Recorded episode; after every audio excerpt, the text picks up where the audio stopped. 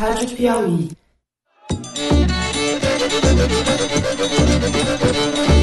Olá, bem-vindos ao Foro de Teresina. Eu sou Fernando de Barros e Silva, diretor de redação da revista Piauí. Qualquer um que disser hoje para você que tem certeza, tá chutando. Ou vai com o Álvaro, vai com o Ciro, ou libera para cada um fazer no seu estado com uma chamilhão.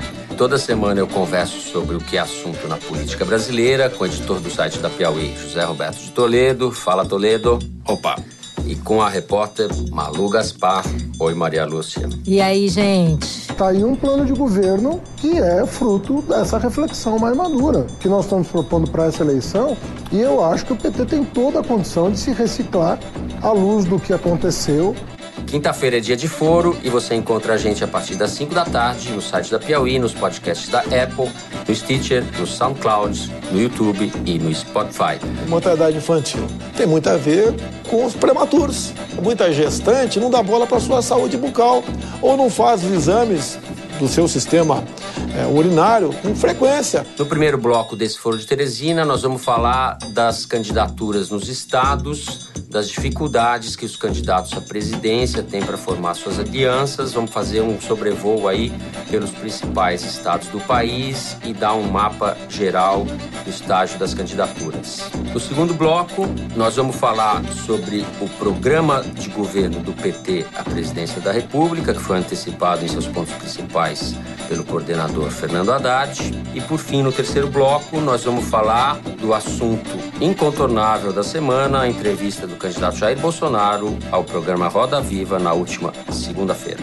É isso, vem com a gente.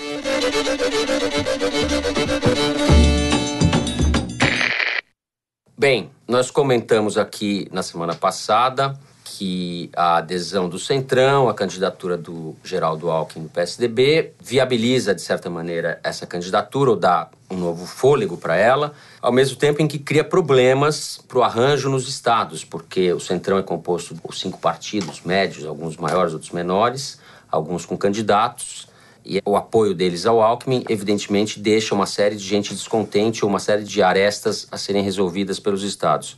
Eu vou passar aqui para o meu universitário, Toledo, a palavra para que você dê um mapa, Zé, da situação em que essas negociações se encontram e fale um pouco quais são as maiores dificuldades nos estados. Bom, vou tentar dar alguns exemplos, porque o problema é tão complexo que ficaria absolutamente entediante para o ouvinte ficar sabendo de todos, mas uma produção que foi feita pela equipe aqui mostrou claramente que, no papel, a candidatura do PT, que não se sabe exatamente quem será, tendo em vista a provável saída do Lula do páreo na medida que tenta ser viabilizado na justiça eleitoral, mas enfim, vamos lá. Uhum Teoricamente, é quem teria a candidatura que teria o maior número de governadores apoiando, nove governadores, apoiando a candidatura do, a presidencial do PT. Okay. Né? Então, Acre, Alagoas, Bahia, Ceará, Minas Gerais, Paraíba, Pernambuco, Piauí e Sergipe. Quer dizer, uma concentração no Nordeste e o Acre ali para não dizer que é só no Nordeste e Minas Gerais, que é onde o governo é do PT,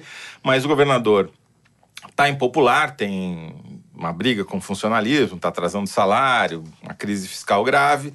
Então, não é que a força, o apoio do governador vai trazer o estado inteiro de Minas Gerais para a candidatura do PT. Só que, mesmo nesses estados, você tem dúvidas ainda. No Ceará, depois a Malu talvez possa explicar detalhadamente. Aliás, você já pode explicar já, né, Malu? no Ceará é curioso porque tem um candidato lá ao Senado, que é o José Pimentel, que é um candidato uhum. do PT, que é candidato na chapa do Camilo Santana, governador petista. Ele quer ser candidato ao Senado, mas existe uma questão lá que é o Eunício Oliveira, né? Foco de toda a celeuma do PT no Ceará. Nas últimas semanas até divulgaram que o Lula teria mandado uma carta para o Eunício apoiando ele. Eunício que, o que é do MDB. No Nordeste, assim como o Renan e todos os outros políticos nordestinos que sabem da popularidade do Lula lá, o Eunício tá tentando colar sua imagem na do Lula. E o Eunício é um inimigo do PT lá no Ceará também já há bastante tempo, né? O eleitorado petista não gosta do Eunício. E aí o que que acontece? Para tentar fazer uma aliança branca ali, não fazer uma aliança formal, mas facilitar a vida do Eunício, o PT tá tentando tirar o Pimentel da disputa, de modo que fiquem dois candidatos para o Senado realmente competitivos, que são Cid Gomes e o o próprio Eunício. Quer dizer, todo mundo ali é governo. É legal que é um caso que no seu microcosmo mostra aí o Sim. desafio de todo mundo, né? Como é que você coordena o seu discurso com a sua prática Aí nos quem vai subir né? no palanque de quem, né? É, isso aí tá uma... Na hora que chegar lá o candidato do PT, tudo bem. Eles vão ficar falando, Eunício, hoje você fica com gripe, tá? Você não, É, não hoje vem você aqui. finge que você não é Por nosso amigo. Atravessa a rua, passa lá do outro lado. Eu apurei estados importantes, por exemplo, na Bahia, o governador do PT, o governador Rui Costa, muito popular, favorito Uhum. à reeleição. Havia uma pressão para que o prefeito, o ACM o ACM Neto, saísse candidato. Isso daria um palanque forte para o Alckmin na Bahia. Não aconteceu. Então, que há uma aliança, aliança tácita, digamos assim, um acordo de cavalheiros, o Neto com medo de sair para disputar contra o PT, com chance de perder, resolveu ficar prefeito. E o Alckmin vai com um candidato muito fraco na Bahia. Então, Bahia é um estado. Uhum. Alagoas tem uma coisa assim, né, Populoso no Torinho? Nordeste, onde ele tem que ir bem. No Maranhão, o PSDB tem um candidato e tem uma relação boa com a É, Rosiana Sarney. O Maranhão vale a pena a gente falar, porque é o típico exemplo de como esse apoio do Centrão ele é só pro tempo de televisão e absolutamente para mais O nada. resto não é, é pra tudo dinheiro, não é pra- mostrengo porque, local, né? Exatamente. Eu não sei se tem a coisa da estrutura da capilaridade pelo país, né? Sim, mas Mas é as mas máquinas- Mas é então, mas no do Maranhão, o- Maranhão. os partidos do Centrão estão fechados com o PCdoB, que é o poder lá. que é governo. Teoricamente, Que é o teoricamente, É, governador. o comunismo nesse negócio A Manuela- se perdeu aí no meio Não. de algum balaio. que a Teoricamente, a qual é. Manuela Dávida ia subir Comunismo- contra o Sarney no Maranhão e receber o apoio do Valdemar Costa Neto. Comunismo Que brasileiro. apoia Comunismo brasileiro. o, Que beleza, o PR né? do, do Valdemar apoia o Flávio Dino, que é o atual governador.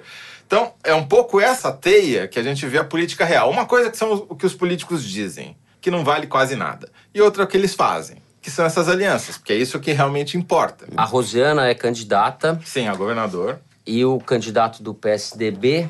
Esse é, daí nem vai, nem vai aparecer no Photoshop, Nem como se dizia é. antigamente. Photoshop é a foto isso reta final da corrida de cavalo. porque vai tá estar. Não, Alagoas também. O Alckmin tem aliança com o Centrão, que por sua vez apoia o Renanzinho, que por sua vez vai colar a imagem no PT e no Lula, né? Sim. Pernambuco é um caso também paradigmático, porque o governador é do PSB de bola, né? E declarou apoio ao candidato do PT, contrariando a cúpula do partido que gostaria de apoiar o Ciro Gomes, que é do PDT. Por quê? Porque ele fazendo esse movimento, ele já deixa de lado uma ameaça que ele tem à esquerda, que é a neta do Arraes, que é forte, que é petista, seria candidata pelo PT. Então ele já Marília ah, Reis. Exatamente. A Marília ficaria um perigo a menos para a reeleição dele. O outro é que o grande adversário dele vai ser o Armando Monteiro, que foi ministro e é candidato pelo PTB. PTB. Do mas- Centrão. Mas com apoio do PDT do Ciro Gomes. Então, é uma zona é, a total e absoluta. Pernambuco também é outro caso típico em que essas alianças nacionais não tem nada a ver com o que acontece na política real do Estado. E acho que é bom a gente observar uma coisa, que é o seguinte: em toda eleição isso acontece, né? Não é a primeira eleição em que você tem esse xadrez complicado, esse quebra-cabeça aí que os partidos têm que montar para formar suas alianças. Mas nessa eleição, isso talvez faça uma diferença maior, né? Porque você tem a maior parte dos candidatos lutando para chegar no segundo turno e vão depender de porcentagens pequenas de votos, né? Então, dessa vez, talvez é possível que uma montagem boa de uma aliança com um quebra-cabeça bem montadinho possa garantir uma vantagem para Alckmin, para Ciro. Acho que essa que é a relevância da gente estar Sim. olhando isso com atenção, né? Essa campanha ela foi montada a partir da reforma eleitoral que foi feita para preparar essa campanha, para manter o establishment onde ele está, não ser ameaçado. Isso é feito de algumas maneiras. Uma reduzir o máximo o tempo de campanha para que toda novidade não tivesse tempo de aparecer. A segunda é concentrar o dinheiro na mão das burocracias partidárias. Os caras tipo Valdemar Costa Neto, que mesmo sem serem o presidente do partido, são os seus donos, eles têm poder absoluto na distribuição do dinheiro. E para onde eles vão distribuir esse dinheiro? Eles não vão distribuir esse dinheiro para a campanha presidencial se eles estão ali para fazer uma aliança. Quer dizer, o DEM e o PR não vão dar um tostão para a campanha do Alckmin. Eles vão gastar esse dinheiro para reeleger deputados federais. Por quê? O tempo de televisão e o dinheiro do fundo partidário e do fundo eleitoral vem do número de deputados federais que eles vão eleger. Portanto, a prioridade absoluta é fazer bancada para a Câmara dos Deputados. Paralelamente, é importante eleger governador, porque isso vai influenciar no ciclo seguinte a eleição de deputados federais. Hum. Mas a prioridade dos partidos é fazer bancada. E isso é que, na discussão da eleição presidencial, a gente perde de perspectiva. É, eu queria falar dos três estados mais populosos do Sudeste: São Paulo, Rio e Minas. Vamos começar pelo Rio. O candidato que sai na frente é o prefeitinho da Barra, Eduardo Paes, candidato pelo DEM agora, saiu do PMDB e foi pro DEM, mas está na mira da Lava Jato. De alguma forma, existe na campanha do Alckmin o temor de que o, o Eduardo Paes seja alvejado no meio do caminho. Ao mesmo tempo, o Índio da Costa, que é do partido do Kassab, não está no Centrão, mas está na aliança do Alckmin, é o Centrão sem ser Centrão, na verdade, o Kassab Kassab está endurecendo, dificultando a vida do Alckmin porque quer insistir na candidatura do Índio da Costa. E tem um fenômeno Romário, Conseguir conciliar né? o fenômeno Romário, mas daí não, o Romário não está na campanha do Alckmin, certo? Mas alguns partidos do Centrão podem vir apoiá-lo, né? Sim. Que complica a situação, é, exatamente. Você deve ter aí o Eduardo Paes como grande favorito. Como em Minas, o candidato do PSDB, o Anastasia, desponta como favorito. O Rodrigo Maia chegou a falar nos bastidores que a eleição era tão fácil que ele queria pôr alguém do DEM e tem o, o Rodrigo Pacheco, deputado do DEM, que vai disputar a eleição. Então também cria uma, uma aresta ali pro Alckmin isso. Embora a Anastasia do partido dele seja apesar do Aécio, o franco favorito, porque o Pimentel não paga funcionalismo, etc., e está muito mal avaliado. Né? Vai ser candidato à reeleição, mas com dificuldades de obter êxito. São e São Paulo, Paulo finalmente, também. uma bagunça, porque o Ciro declarou apoio ao Márcio França, mas o Márcio França acho que está na dança do acasalamento entre o Ciro e o Alckmin, e acho que assim vai ficar. A ele interessa isso, pelo menos. Tem o Dória, que é o candidato do partido do Alckmin, mas a gente sabe tem uma série de problemas entre os dois. Acho que um adoraria que o outro não se elegesse, né? Tanto Dória adoraria que o Alckmin se estrepasse e vice-versa. É, o pior cenário possível para o Alckmin é ele perder a eleição e o Dória ganhar. Sim, e tem o SCAF, o eterno candidato do Sistema S, que está recebendo dinheiro do Meirelles, é o candidato do PMDB, mas flerta ali com o PSDB também e pode acabar se elegendo nessa disputa que a gente não sabe quem vai ganhar com a rejeição do Dória nas alturas, na capital. E são muito poucos governadores que têm uma popularidade grande o suficiente, uma aliança coesa que seja capaz de dizer: não, vem aqui para o meu palanque, que você é candidato a presidente da República, que eu vou te dar X votos. Essa situação praticamente não existe, porque, por exemplo, no Rio Grande do Sul vai ter louco que vai querer subir no palanque com o Sartori, por exemplo, né? Porque o governador. Sim, o Estado vai... quebrou, né? Exatamente, quebrou o, o cara é super impopular. E assim se repete em vários lugares. Uhum. Então, essa eleição, ela é muito aparentemente simples quando a gente olha o quadro é, eleitoral, apesar das incertezas, são poucos candidatos com chance, mas quando você desce para os estados, é um mosaico absolutamente intrincado e muito difícil Sim. de você dizer, não, aqui nesse estado fulaninho vai ganhar. Ontem me disseram que o Sartori, que é tá muito impopular, você tem toda a razão, mas que começou a, a se recuperar, tem pesquisa aí dizendo que ele teria feito a lição de casa de arrumar o estado. Até a eleição, acho que isso não vai ser não vai acontecer. não. É, o, o Rio Grande do Sul é conhecido por não reeleger ninguém, né? Tá certo, é verdade. O eleitor gaúcho Bom, é um rebelde. E... É, maragatos e chimangos é. e maragatos, eternamente. O Alckmin está sem vice ainda, esse é mais um dos problemas, mas as coisas estão apontando para a senadora Ana Amélia. Sim, que teve um, passou mal essa noite, é, precisou ser internada essa com noite pressão que alta. Estamos gravando na quarta de manhã. Ela ficou tensa, então. Estão é... estressando a pobre da Ana é, Amélia. Então... E ela falou que não queria, né? Bom, com isso, uma salada. Espelho da sociedade. Bem, vamos para o segundo bloco.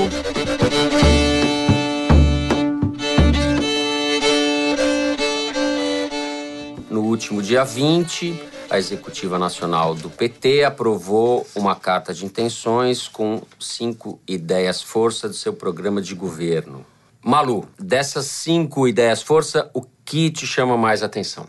olhando para o quadro geral assim das propostas do programa do PT que já foram divulgadas, vale lembrar que a gente não tem o programa para ler assim, né? A gente sabe o que o PT já deixou vazar para a imprensa. Algumas chamam bastante atenção. Por exemplo, revisar a lei anticorrupção, limitar os mandatos de ministros de cortes superiores, regular a mídia e algumas outras propostas econômicas que são um pouco estranhas. Por exemplo, fazer um comitê de metas de inflação que inclua sindicalistas e empresários, ou baixar o spread bancário por regulação. Spread bancário é aquela diferença entre os juros que o governo paga para quem compra sua dívida e os juros que o, o, cidadão normal paga quando pega um crédito no banco. Outra coisa que o PT está propondo, gastar mais para superar a crise. Todos nós sabemos que o governo está quebrado.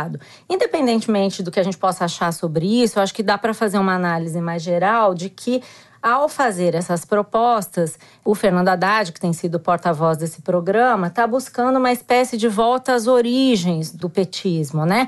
Que não é uma volta às origens para a campanha de 2002, que poderia ser considerada origem quando você diz que foi essa campanha que deu origem ao governo Lula. Naquela campanha, o Lula fez um aceno ao mercado, migrou um pouco para o centro, defendeu políticas de ajuste fiscal, reformas microeconômicas, juros altos, que funcionou. Foi um primeiro mandato bem sucedido sucedido. O que o Haddad está querendo agora é claramente buscar o petista raiz. Eu estava brincando semana passada, é o petismo Nutella e o petismo raiz. Ele está indo atrás do petista raiz, aquele cara que está órfão do Lula, que gostaria de votar no Lula e que está chateado com o sistema político porque excluiu o Lula da eleição. Então ele está fazendo um discurso nessa linha, que a mim me parece um pouco revanchista. Se você for pensar que o Brasil está na maior crise da sua história econômica, você privilegiar um discurso de revisar a lei anticorrupção e mexer no judiciário, que eu acho que é necessário, tá? Uma pauta necessária. A gente já falou muito do judiciário aqui. Mas fazer esse discurso sem fazer autocrítica dos erros que o PT cometeu em relação à corrupção, em relação à economia e tal, para mim, me parece um discurso mais. É, tem esse sentido eleitoral claro, vamos aglutinar a esquerda, vamos aglutinar esses 30% de eleitores do Lula que aparecem na pesquisa, mas é também um revanchismo. Pode funcionar para levar o Haddad para o segundo turno, mas pode gerar problema para ele no eventual segundo turno, porque ele está radicalizando o discurso de enfrentamento, de divisão com os outros setores da sociedade, né? Acho isso bem evidente, é uma escolha. Para mim, a campanha é por fases. Exato. E né? essa fase está caracterizando para mim uma tentativa do Lula de viabilizar o Haddad dentro do PT que o PT não quer. Então ele está botando palavras na boca do Haddad que agradam o eleitorado interno para ver se diminuem as resistências a ele dentro do partido. Ele ainda está na pré-campanha, então esse é um discurso para tentar coesionar a base petista concordo que é um discurso completamente anos 80, me lembra a campanha do Lula em 89, Isso, esse, esse é. discurso, né?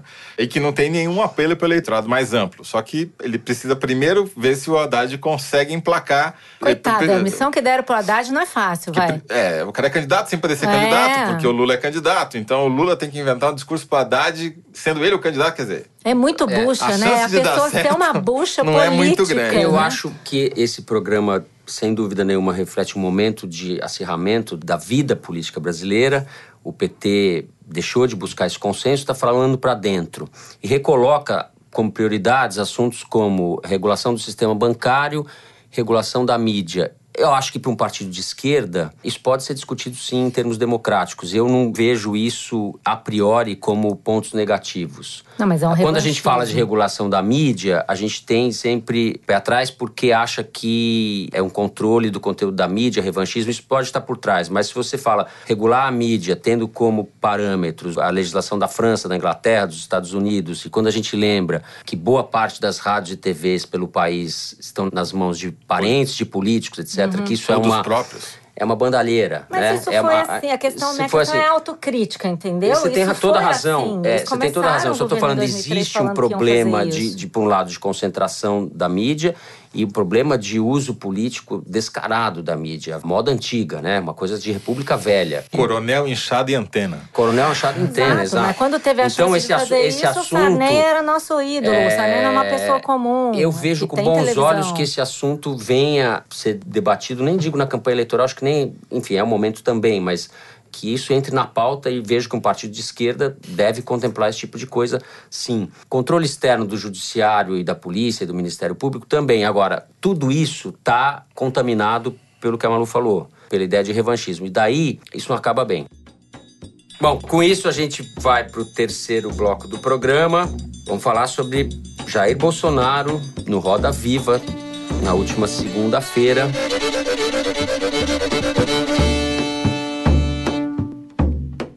Jair Bolsonaro, candidato à presidência da República pelo PSL, foi entrevistado por um time de jornalistas dos principais veículos impressos do país e ficou a impressão de que foram feitas perguntas para as quais ele já estava preparado de confronto e que ele se saiu melhor do que os jornalistas, não porque os jornalistas não tenham feito a lição de casa, confrontaram. É, primeiro, eu acho é. que, Fernando, a gente devia falar da audiência, que foi recorde para o programa. Ela teve mais de dois pontos de média, chegou a picos de três, beirando quatro, que é uma coisa excepcional para o Roda Viva. Ele teve mais do que o dobro da audiência do Ciro Gomes, que era o recordista entre os candidatos a presidente até então, e não foi só no Ibope. Também no YouTube ele bateu recorde, terminou com 228 mil pessoas assistindo simultaneamente no YouTube a entrevista, bateu recorde no Facebook, enfim. A estratégia digital do Bolsonaro, que foi levar a sua claque de bolsominions, como eles ficaram conhecidos na internet, para assistir ao programa na televisão e seus meios de transmissão digital, funcionou, funcionou muito bem. E, de alguma maneira, ao final do programa, eles estavam comemorando isso. Né? A equipe do Bolsonaro estava muito feliz com o desempenho do candidato e, principalmente, com essa audiência toda que ele conseguiu. Já que ele não tem tempo de propaganda na televisão, menos de 10 segundos, essa estratégia de usar os eventos na televisão aberta para ganhar visibilidade e atingir um público que ele não consegue atingir através da internet é vital para ele tentar se expandir. O medo é que ele sucumbisse durante a entrevista, né? Tanto que antes da entrevista, o Ricardo Lessa, que é o apresentador do Roda Viva, teve uma conversa informal com o Bolsonaro, foi transmitido pelo Twitter. É um dos primeiros debates, assim, com qual número de jornalistas participa, não é isso?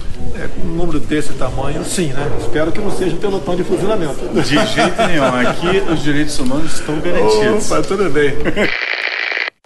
Posso dar um bastidor? Eu falei com uma pessoa da campanha do Bolsonaro na sexta-feira à tarde, ou seja, o programa era segunda à noite, e ele já estava concentrado, relaxando desde sexta-feira.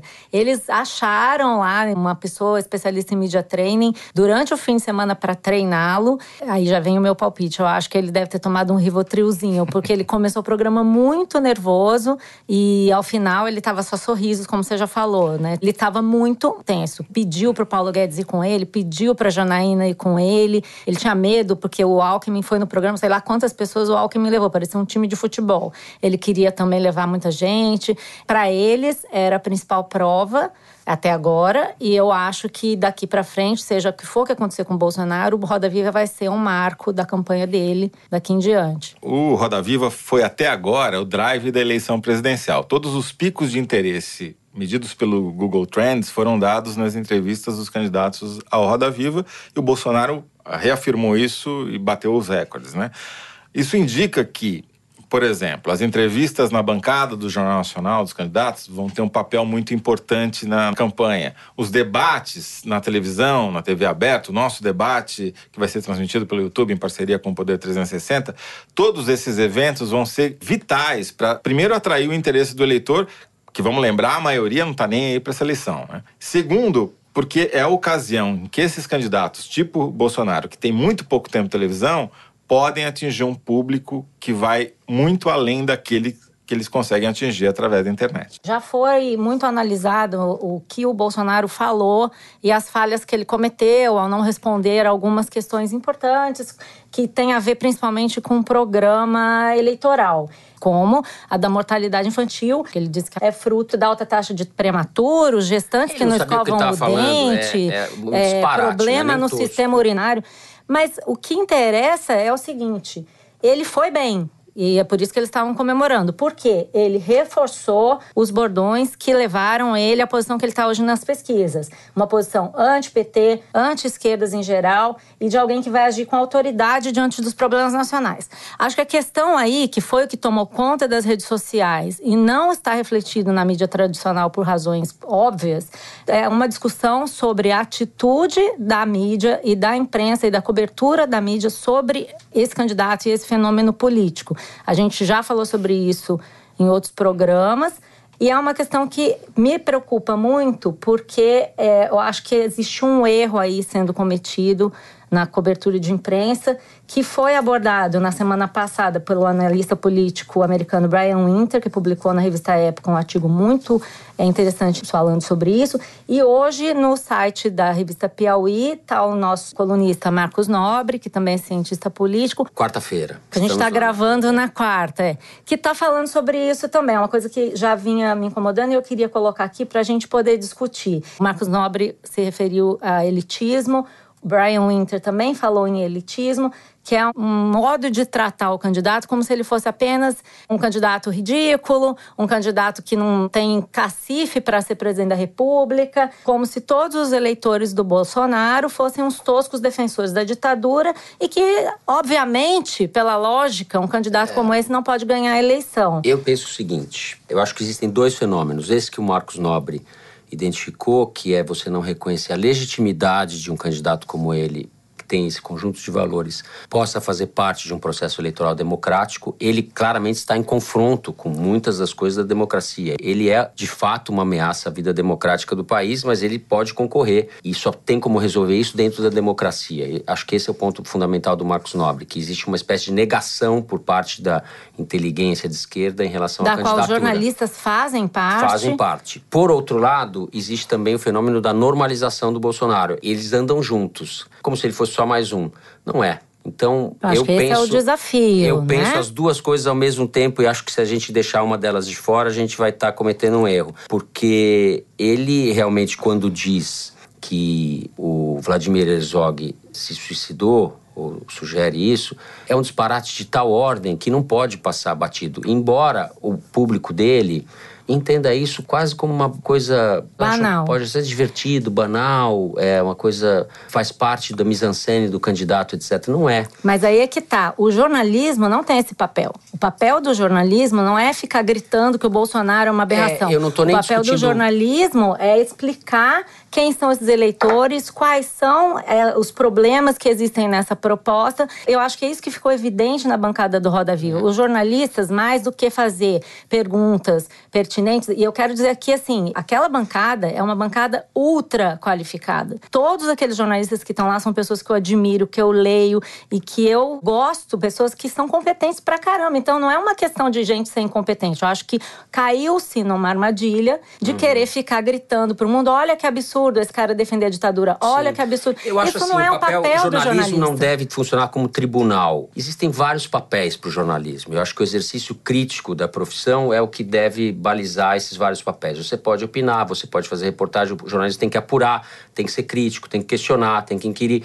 O jornalismo não pode se confundir com uma corrente política. É, eu a acho questão que é que estão ignorando o mundo real, estão cobrindo os fenômenos pela e bolha. a gente tem... É, eu acho que o, o equívoco é achar que numa entrevista você vai nocautear o um entrevistado. É, a lacração, né, Toledo? A Exatamente. famosa lacração. Não existe isso. Se a entrevista fosse a melhor forma de investigação, os inquéritos policiais não seriam feitos com base em investigação forense, seriam feitos com base apenas no interrogatório do investigado, né? Não é assim que as coisas funcionam. No máximo, na melhor dos cenários, numa coletiva, como é o caso do Roda Viva, você, aspas, ganha por pontos e por uma margem muito apertada, mas na maioria das vezes você perde. Eu estava na bancada do Roda Viva quando o Ciro foi entrevistado. A gente tomou de goleada. É.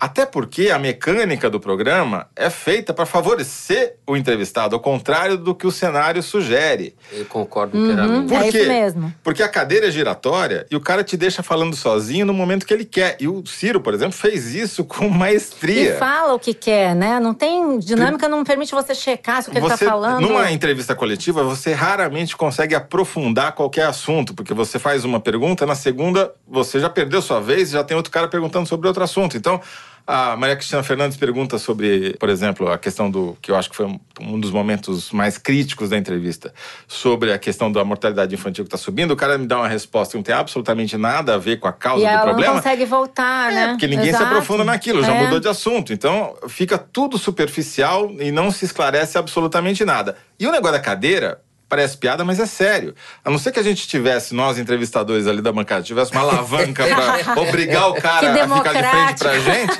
que não é o caso, não, nunca será. A Pergunta... câmera acompanha o cara, ele vira, o espectador nem percebe que ele virou. Exatamente. É, tudo que... a favor do, Deixa do, eu ver se eu consigo resumir. Você quis dizer que a entrevista não é um duelo, não deve ser encarada como um duelo. Porque você, você vai perder. Você não vai lá para derrotar uma pessoa, você vai lá para fazer uma entrevista e Sim. tentar mostrar para os eleitores quem aquele cara é. O, o que tá errado, no meu ver, é o pressuposto de que. Exato. Não, nós vamos pegar um cara tosco e vamos dar um nocaute nele aqui. Isso. Primeiro que o cara não é tosco, o cara não chegou onde tá. É, sendo é, tosco no sentido de que é subestimar. é um erro é, comum. É, Bolsonaro tem o que tem nas pesquisas, tem o apoio que tem nas redes, etc. E provavelmente vai ter uma votação expressiva no primeiro turno, porque ele comunica bem ele simplifica o Brasil de uma maneira que você pode achar que é simplista. Simplifica o mundo, é. Mas que as pessoas isso não é entendem. é normalizar o Bolsonaro, isso é mostrar quem ele é. Não, eu tô Isso dizendo, é... existe uma normalização que vem desde o ano passado, quando Mas colocam ele como tão radical dele. quanto o Lula, no oposto como o outro. Não, eu tô falando no mercado financeiro, etc, etc. As pessoas que se dizem democratas. Eu tinha vontade de fazer a pergunta pro Paulo Guedes, não pro Bolsonaro. O que, que ele acha da morte do, do Vladimir Herzog. Essas pessoas que apoiam o Bolsonaro, como é que elas lidam com questões básicas de direitos humanos? Isso não é trivial. No Brasil não é trivial.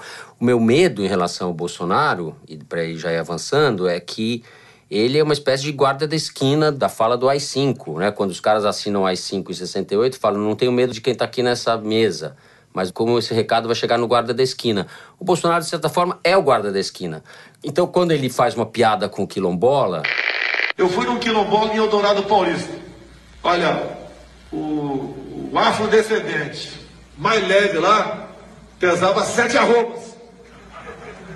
Não fazem nada. Eu acho que nem para procriadores serve mais se ele for presidente, ele autoriza uma série de práticas é, que, por exemplo, a matança mas em favela, então, mas a matança o papel dos do negros. jornalismo não é gritar, é, é, é, procurar e informar. Eu acho que esse é que é o erro. Quando você parte do princípio Sim. que você tem que derrotar aquele cara num ringue, você é, não sai do lado defendendo errado. O, o, a dinâmica do programa. É, e é fácil a gente contro... não, também criticar estando fora. É lógico, e você a questão diz é a dinâmica pessoas... da mídia em geral. O Roda Viva é só um, um gatilho é. pra gente falar disso. Ficar gritando que o Bolsonaro é péssimo, horrível, não sei o quê, não vai mudar nada, porque quem vota no Bolsonaro continua achando ele ótimo. Até porque quem não dis... vota continua achando ele péssimo. O discurso do Bolsonaro é desqualificar a mídia. A mídia. É dizer exatamente. que a imprensa... uma posição de vítima, claro. Sim, e toda vez que a mídia faz isso, ele dá razão a esse discurso. E a propósito disso que você não tá tem falando. Aliança, não tem a mídia a favor, vai criticar ele a Rede é um Globo, outsider, ele é puro, ele só fala a verdade. Eu falei com uma pessoa de instituto de pesquisa que está debruçado sobre as qualitativas, que diz o seguinte: esse negócio dele dizer que ele não sabe sobre economia e vai falar com Paulo Guedes é ruim para o eleitor médio, que fala, pô, esse cara não sabe nada, mas para o eleitor comum, que está de olho. Pega bem. Ele é humilde, ele confessa que ele não sabe, que ele vai procurar uma pessoa que sabe para ajudar ele. Então, é como se repetiu muito nos Estados Unidos o erro sobre o Trump. Ah, esse cara não vai ganhar, ele é ridículo, ele é isso. Não é esse o papel do jornalismo. Acho que essa é a questão. A gente precisa ficar atento para ficar na nossa caixinha, porque se fizer direito o nosso trabalho, já está muito bom. A coisa boa do Roda Viva ter acontecido agora é que todo mundo já entendeu que não pode fazer isso. Então, as próximas entrevistas vão ter novas estratégias para tentar revelar quem é o Bolsonaro de fato e o que, que é que ele acha que vai fazer como presidente da República, né? É uma metralhadora na mão e meia ideia na cabeça. Bom, com isso chegamos ao fim do terceiro e último bloco do Foro de Teresina. É hora do Kinder Ovo. A produção tem se empenhado em desencavar clipes sonoros do Arco da Velha. Na semana passada eu não consegui adivinhar, a Malu adivinhou porque ela conhece todo mundo. Do Toledo também, hein? Cabo da Ciolo. Põe aí, Felipe. Vamos ver o que tem essa semana.